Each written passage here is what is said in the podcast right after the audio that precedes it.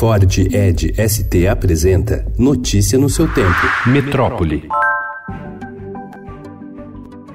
Está atrasada em quase três anos a entrega do complexo penitenciário de Vitória do Xingu pela empresa Norte Energia, construtora e operadora da usina hidrelétrica Belo Monte. As obras de um conjunto de cadeias nas imediações de Altamira, no sudoeste do Pará, onde um massacre anteontem deixou 57 mortos, é parte das contrapartidas pelo impacto causado pela usina. Após os assassinatos, o governo do estado e a empresa definiram ontem que a inauguração do complexo ocorrerá em 60 dias.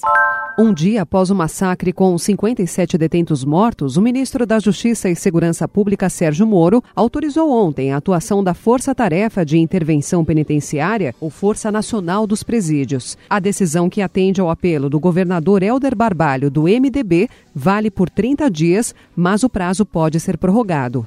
Discutidos há cinco anos dentro da Anvisa, o plantio e a importação da maconha para uso medicinal e científico devem ser aprovados no fim de outubro, segundo o presidente do órgão, o médico William Dib. Em entrevista ao Estadão, ele estima que até 13 milhões de brasileiros com diferentes doenças podem se beneficiar da maconha medicinal e prevê ainda ganhos econômicos. Mas evitou rebater críticas, como a do ministro da Cidadania Osmar Terra, que sugeriu que a Anvisa deveria fechar caso a proposta de regulamentação fosse aprovada.